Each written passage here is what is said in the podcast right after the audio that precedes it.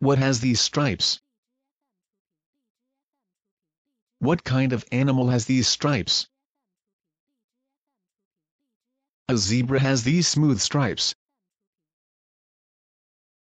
What kind of animal has these stripes? A fish has these thin stripes. What kind of animal has these stripes? A snake has these long stripes. What kind of animals have no stripes? These animals have no stripes. What other animals have no stripes?